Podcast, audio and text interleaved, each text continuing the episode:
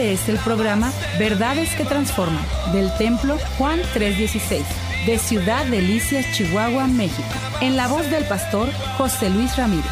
Contáctanos al teléfono 639-477-2525 o al correo electrónico juan316templo gmail.com o visítanos en la avenida 18 y calle 41 Sur, Colonia Lindavista. Verdades que transforman. Comenzamos. Vayamos pues a la escritura, al Nuevo Testamento, a Colosenses capítulo 3, versículo 9 y 10. Dice la escritura, así textualmente, no mintáis los unos a los otros. Y luego da una orden, habiéndonos despojados del viejo hombre con sus hechos y revestidos del nuevo, el cual conforme a la imagen del que lo creó, se va renovando hasta el conocimiento pleno. Es sorprendente, mi hermano y amigo, de lo que el hombre es capaz de alcanzar en cuanto a conocimiento, en cuanto a, desafíos. Ha tenido, es impresionante cómo el hombre tiene la capacidad de dominar o domesticar a unas fieras salvajes. Oye, poder navegar en las tormentas, en los mares, en los vientos, vamos, pero hay algo que el hombre no ha podido dominar me refiero al poder del pecado y tampoco ha podido despojarse del viejo hombre. Yo no sé si usted se ha eh, percatado de las series de los superhéroes y tienen mucho éxito los superhéroes, cualesquiera que usted lo ponga, o siempre tratan de maximizar algunos de los atributos, pero regularmente ellos como que todo lo pueden hacer, tienen una fuerza increíble, son, vamos, eh, tienen una capacidad, una inteligencia, una corpulencia, cosas como estas. La realidad de las cosas, el tema que vamos a estar tomando, hablando en esta hora, tiene que ver con el hombre mismo y propiamente con su condición espiritual, que la Biblia habla, así lo define como el viejo hombre, es aquella persona eh, que no ha conocido al Señor, que no ha, vamos, que no ha tenido una experiencia de salvación, que no ha sido regenerado, que todavía está viviendo de forma natural y, por qué no decirlo, vamos, en delitos y pecados. Por lo tanto, cuando hablamos del viejo hombre, siempre resistirá lo divino. Esa es una de las características que tiene. Una persona que no ha sido regenerada, cambiada y transformada siempre estará cuestionando todo lo que es divino, lo Dios, su palabra, sus promesas, su soberanía. Vamos, cuando tú vas a la escritura, cuando tú vas a la escritura, aparece por lo menos en tres porciones del Nuevo Testamento la expresión eh, eh, del viejo hombre y siempre están relacionados con el yo. A ver, levante su mano y diga el yo. O sea, la personalidad, la esencia de la persona. La realidad es por causa de la desobediencia, desde el punto de vista bíblico, que entró el pecado. En el principio el hombre tenía una plena comunión con Dios. Cuando estaba en el huerto del Edén, había una comunión, había cielos abiertos, había un sometimiento, no había pecado, no había muerte, no había desolación, no había, vamos, lo que hoy conocemos, enfermedades, entró el engaño, entró el pecado, oye, y el hombre fue corrompido. Y es entonces que ese, e, e, ese, ese hombre en su condición caída, es entonces que el yo ocupó el lugar de su corazón y lo ha mantenido cautivo hasta que llega al conocimiento del Señor. Por cierto, que entre los nacidos de los hombres, universalmente, aquellos que no han llegado a la fe, es impresionante la fuerza del yo. En otras palabras, se lo digo de una manera más clara, el poder del pecado que lo lleva al hombre a ser cautivo y a hacer cosas equivocadas. Si Cristo no es mi Señor, entonces lo es el viejo hombre. Esto es una declaración interesante. Cuando Cristo reina en nuestros corazones, entonces sometemos nuestra voluntad y ya no vivo yo, dijo San Pablo, sino Cristo vive en mí. Se puede decir, oye, que eh, es interesante que todos los que somos creyentes en algún momento dado estábamos en esa misma condición, pero el Señor nos rescató del poder del pecado, de la carne y de la influencia del yo. Oiga, dice Efesios capítulo 2, versículo 3, entre los cuales también todos nosotros vivimos en otro tiempo en los deseos de nuestras carnes, en los deseos de nuestro corazón, en, los deseos de nuestra naturaleza caída. No se refiere a esta carne, yo quiero ser claro. Esta carne se refiere al poder del pecado que ejerce sobre mi voluntad, haciendo la voluntad de la carne y de los pensamientos. Y éramos por naturaleza hijos de ira, lo mismo que los demás. Lo que hizo la diferencia fue Cristo. Por eso esa declaración, si Cristo no es mi Señor, entonces lo es el viejo hombre. O sea, Él se enseñorea de mi vida. ¿No ha platicado usted con las personas que tienen problemas con algunos hábitos? Dicen, no puedo dejar de hacer esas cosas. Vamos, me siento impulsado hacer esas cosas. ni siquiera mencionaré aquellas cosas que son equivocadas, aquellas que destruyen familias, personas, sociedades.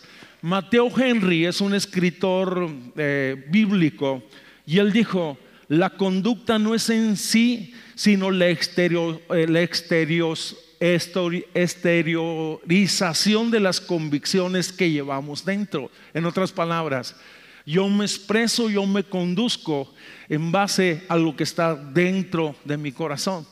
Se puede decir que el viejo hombre, la vieja naturaleza no regenerada, no cambiada, no transformada, se deleita en el ámbito del mundo.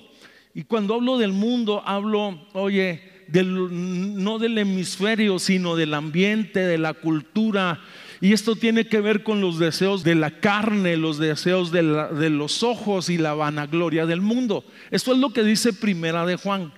Porque todo lo que hay en el mundo, los deseos de la carne, los deseos de los ojos y la vanagloria de la vida, dice muy claramente, no proviene de Dios. Diga, no proviene de Dios.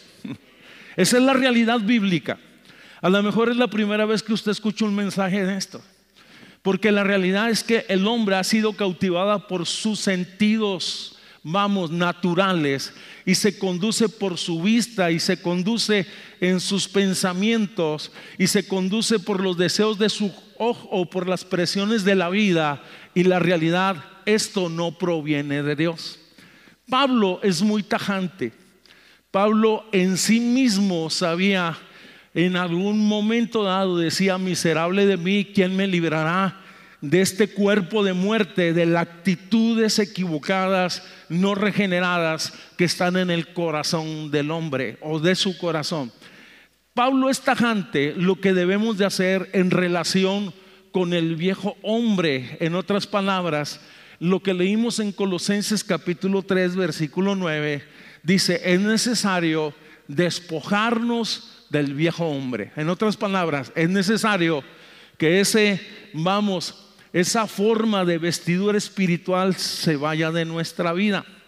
Por cierto, que cuando hablamos de algunas de las características que tiene el viejo hombre, solamente puede ser domesticado por medios humanos, con reglas religiosas, con sabiduría mundana, disfrazado con hipocresía social, pero en el fondo de las cosas, el yo, la carne, sigue reinando en el corazón y en la mente de las personas. Es el Evangelio, el único medio por el cual el hombre puede ser libre, y esto es a través del Señor Jesucristo, porque la verdad que es en Cristo, oye, asimilada en nuestro corazón, es la que nos liberta.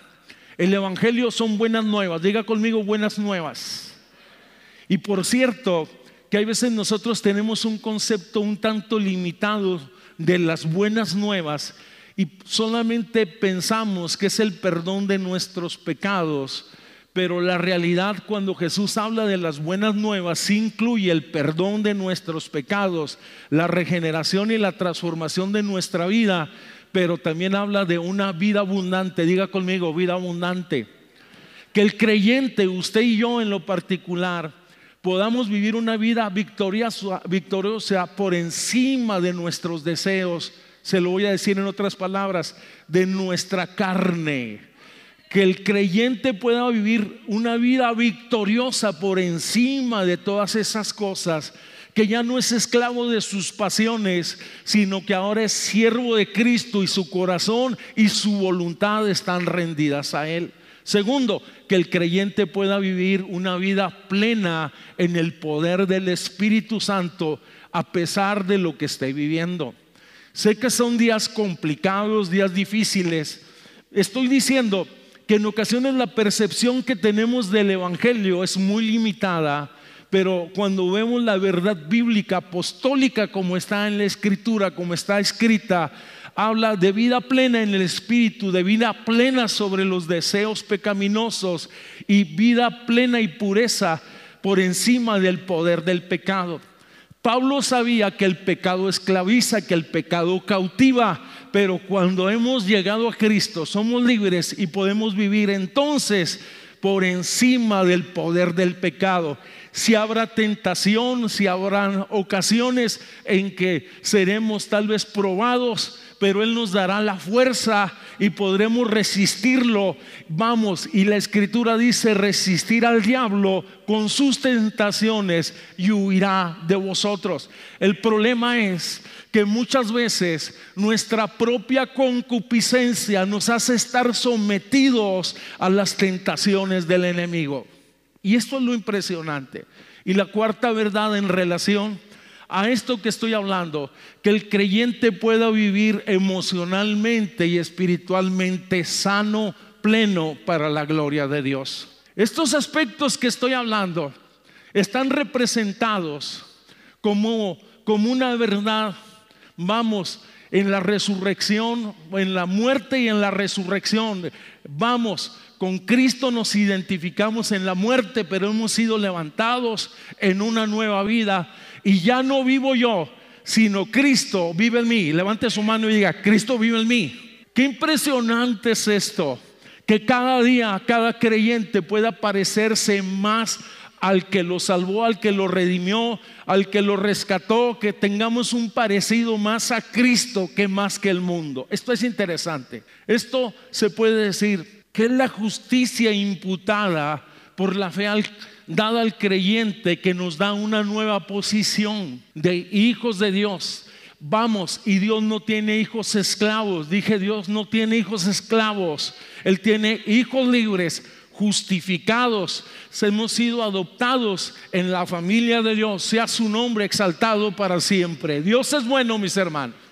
Por lo tanto, cuando no hemos entendido, por eso es que estamos hablando de la plenitud o los beneficios de haber sido salvo, regenerado o conocer las buenas nuevas, porque si no vamos a vivir una vida a medias una vida que estaremos tratando de sobrevivir la vida cristiana. Vamos, esto es impresionante y es preocupante cuando no hemos entendido que en Jesús, por medio de su Espíritu Santo, tenemos una vida plena. Vamos, que Él ha ofrecido y Él dice que somos más que vencedores por medio de aquel que nos amó y nos rescató y nos limpió, en otras palabras. Tal vez usted que me está escuchando se encuentra en medio de una crisis, en medio de una lucha.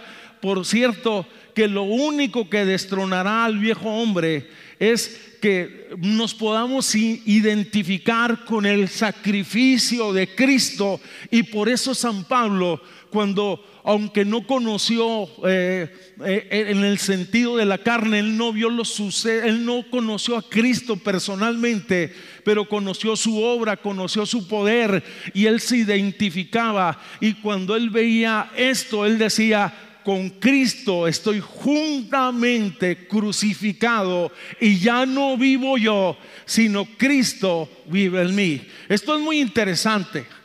Lo único que destrona entonces al viejo hombre es la cruz y el sacrificio. Mientras esto no suceda, oye, aunque seamos creyentes, entonces la carne seguirá reinando y vamos, el yo seguirá reinando en nuestra vida y seremos impulsados por los deseos de la carne. ¿Cuáles son? Murmuración, insatisfacción, rebelión y todo lo que aparece en esa lista que más abajo está. Aunque muchas veces tratamos de disfrazar la esencia o la realidad que podemos estar viviendo, pero es impresionante que al final del día, oye, los frutos darán evidencia de nuestra vida cristiana.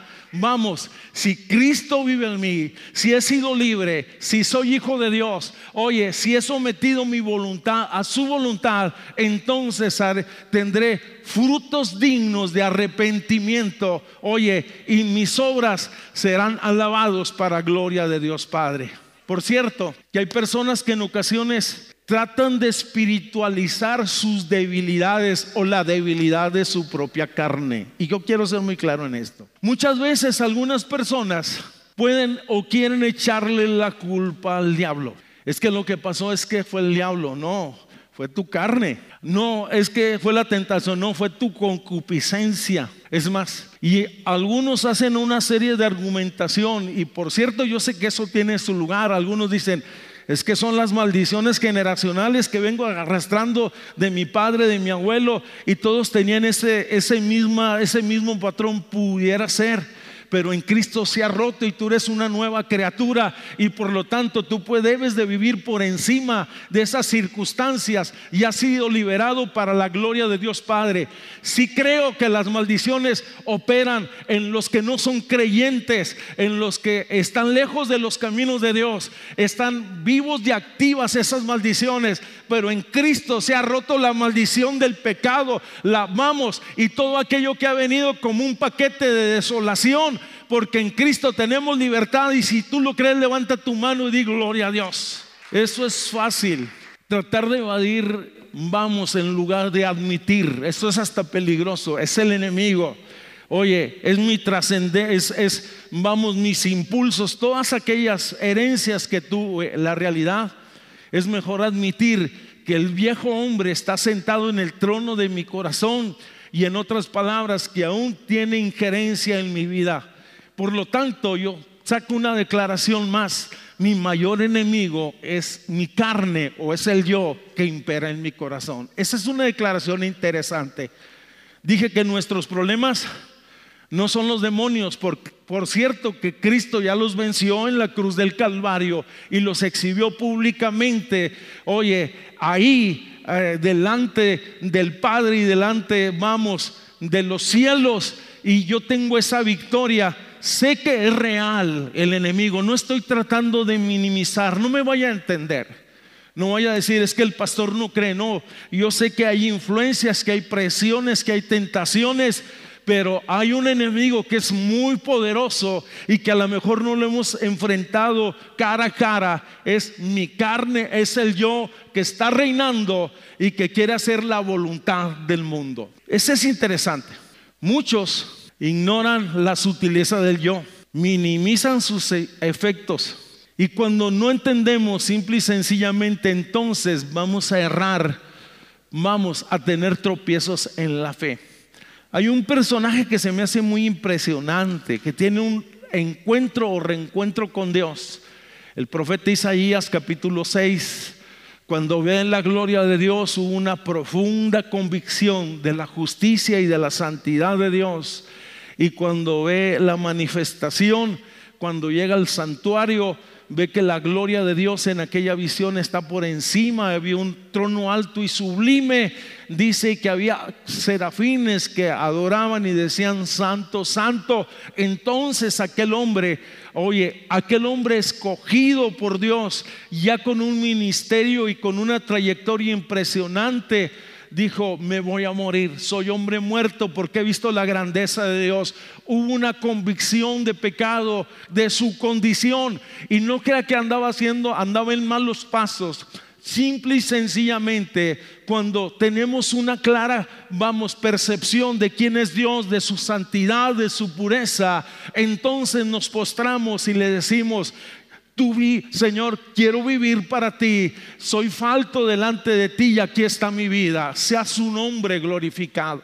Después usted lee Isaías capítulos, Isaías capítulo 6, la experiencia de Isaías, la vivencia y cómo Dios trata, cómo Dios le muestra y en otras palabras le dice, vamos, tu pecado ha sido redimido, te comisiono para que vayas y hables la palabra. El hombre tratará por medios naturales de dominar el poder de su yo y el poder de su carne, con fórmulas religiosas carentes de poder, aún más flagelando su propia carne, haciendo procesiones, oye, para alcanzar la gracia o no sé, aún hasta abstenerse de los, ah, de los alimentos, una especie de ayuno o tener terapias con fórmulas humanas, que a lo mejor estas cosas tienen su lugar en algo en particular, pero no es la manera en la que Dios trata con el viejo hombre. La verdad que sigue igual de fuerte y solamente hay una manera en la cual Dios trata con ese viejo hombre, es la cruz. Es la única forma el ser crucificado juntamente con Cristo. Y no estoy diciendo como que vaya a ser lo que hacen los filipinos en una procesión y al final usted recibe los clavos o se martiriza la espalda. No, no, estoy diciendo que usted se identifica y hace suyo el sacrificio de Cristo. Romanos capítulo 6, versículo 6, dice, sabiendo que nuestro viejo hombre fue crucificado juntamente con él para que el cuerpo del pecado sea destruido a fin de que no sirvamos más al pecado. Y está diciendo aquí, sabiendo que el viejo hombre fue crucificado. Y por eso él dice en Galatas 2.20, el mismo apóstol Pablo está dando la fórmula, con Cristo estoy juntamente crucificado. Dice, y ya no vivo yo, mas Cristo vive en mí. Y lo que ahora vivo en la carne, lo vivo en la fe del Hijo de Dios, el cual me amó y se entregó a sí mismo por mí. En otras palabras, Pablo se veía con Cristo, vamos, crucificado, y él podía decir, ya no, ya no, ya no tengo control de mi vida, mi voluntad está rendido a él. Se lo voy a decir en otras palabras. La crucifixión del viejo hombre es un decreto establecido por Dios. Esa es la verdad. O sea, no se trata, y esto es para todos, diga es para todos. Yo necesito identificarme con el sacrificio de Cristo. Es un decreto establecido. La crucifixión es una acción legal que nos incluye a quien lo recibe como Señor y Salvador. La crucifixión del yo es un asunto de fe donde vamos, mi yo es destronado y Él reina y toma el control de mi vida. No sé si se ha fijado que he estado enfatizando mucho en ese aspecto, que Él reine en mi vida que tome el control de mi vida. Vamos, la realidad es que Cristo murió en mi lugar. Vamos, en otras palabras, me identifico con lo que Él hizo. La única forma entonces, oye, de tratar con el viejo hombre y todos sus pecados es la cruz. Con Cristo tenemos, vamos, esa bendición. La liberación de la esfera de la carne es a través de la fe otorgada por Cristo. No hay fórmulas mágicas ni cosas por el estilo, sino simplemente lo que ya Dios hizo en la cruz del Calvario. Por lo tanto, si esto es así, despójate de lo viejo y revístete de Dios. Cuando nosotros vamos al pasaje, no sé si me puede poner nuevamente el pasaje Colosenses capítulo 3, versículo 9 y versículo 10. Dice, no solamente se trata de despojarse del viejo hombre que está viciado, sino se trata de ser revestido del nuevo, el cual el cual conforme a la imagen del que lo creó se va renovando hasta el conocimiento pleno. En otras palabras, oye, esto lo diseñó Dios, una nueva vida, un vestido un, un vestido nuevo, quitamos esa vestidura vieja y vamos. No podemos celebrar la vida cristiana con las vestiduras viejas, sino que tenemos que tener vestiduras nuevas en la nueva vida que se nos ha otorgado. Porque la vestidura vieja es maloliente, huele a pecado, huele a egoísmo, huele a miseria, pero la nueva huele a justicia, huele a amor, huele a perdón, huele a gracia que nosotros estamos llamados a reflejar o a expresar en la vida. En otras palabras, a todos nos gusta estrenar nuevos atuendos y aquí estamos hablando de aspectos espirituales. La ropa vieja y dañada y maloliente la tenemos que echar a la basura, en otras palabras, despojarnos tomar esas vestiduras que el Señor ofrece. Y por cierto que esta es una decisión, es un acto de coraje, de valentía, de fe, de compromiso, es desecharlo y decir, con Él yo camino. Oye, todo aquello que no es conforme al propósito que he sido, que hay en Dios, entonces tiene que desaparecer. Quiero terminar con esto. Es muy interesante. pasaje que se encuentra en Zacarías capítulo 3, versículo 1 al 4, y tal vez es una lectura un poco larga. Vamos a leerla, por favor. Es una visión que tiene Zacarías, que tiene que ver con lo que yo estoy hablando y que tiene que ver con nosotros. Dice, me mostró, el, me mostró al sumo sacerdote Josué. El sumo sacerdote era la persona más importante dentro del judaísmo, el que hacía los sacrificios, era una persona investida por Dios para ser un intercesor en medio del pueblo o por el pueblo. Dice, me mostró al sumo sacerdote Josué y, oro para que Dios te dé entendimiento a lo que a dónde voy. El cual estaba delante del ángel de Jehová. Y Satanás estaba a su mano derecha para acusarle. Fíjese, es interesante. Vemos al ángel de Jehová, dice, y me mostró el Señor a Josué. Discúlpeme que me ponga de ejemplo, a Josué. Y a un lado dice, estaba el ángel de Jehová, el que lleva su nombre. Dice, y del otro lado estaba el acusador, a su mano derecha, y dice, y estaba para acusarle. Y dijo Jehová a Satanás, dijo el ángel de Jehová a Satanás, Jehová te reprenda, oh Satanás, Jehová que ha escogido a Jerusalén te reprenda. ¿No es este un tizón arrebatado del incendio? ¿No es este alguien que fue arrebatado y traído a esta posición para servirme? Seguimos. Me mostró entonces al sumo sacerdote Josué, el cual estaba delante del ángel de Jehová. ¿No es este un tizón arrebatado del incendio? Dice, y Josué estaba vestido de vestiduras viles. Los que no entienden mucho esto, los sacerdotes estaban llamados a tener vestiduras blancas. O sea, en sus oficios estaban llamados a presentar sepulcros con una mitra, con un cinto, todo al máximo.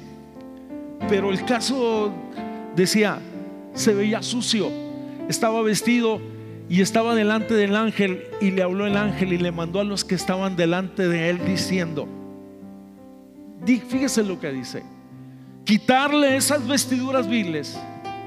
Y a él dijo, mira que te he quitado de ti tu pecado y te he hecho vestir de ropas de gala.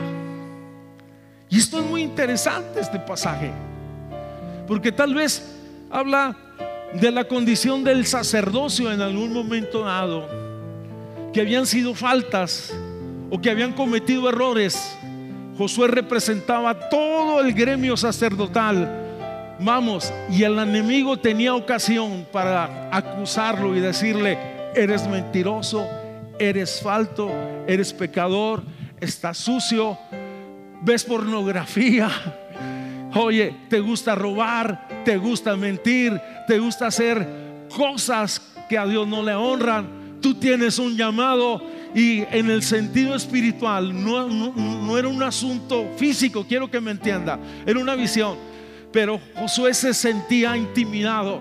Vamos, y él tuvo que decirle, el Dios, este es un tizón arrebatado del, del incendio, he sido escogido, ha sido llamado, vamos, ha sido justificado porque Dios justifica al que pide perdón, Dios levanta, oye, al que se arrepiente, oye, Dios da oportunidades. Y dice el texto, o por lo menos la visión en otras palabras, está diciendo quitarle las vestiduras sucias porque no son dignas de su llamamiento y pónganle unas vestiduras nuevas. Pregunto, ¿cómo vamos en la vida? ¿Con vestiduras viejas, sucias y malolientes? ¿O con vestiduras de gala? Oye, que hablan de olor y esencia de Dios para gloria de Dios Padre.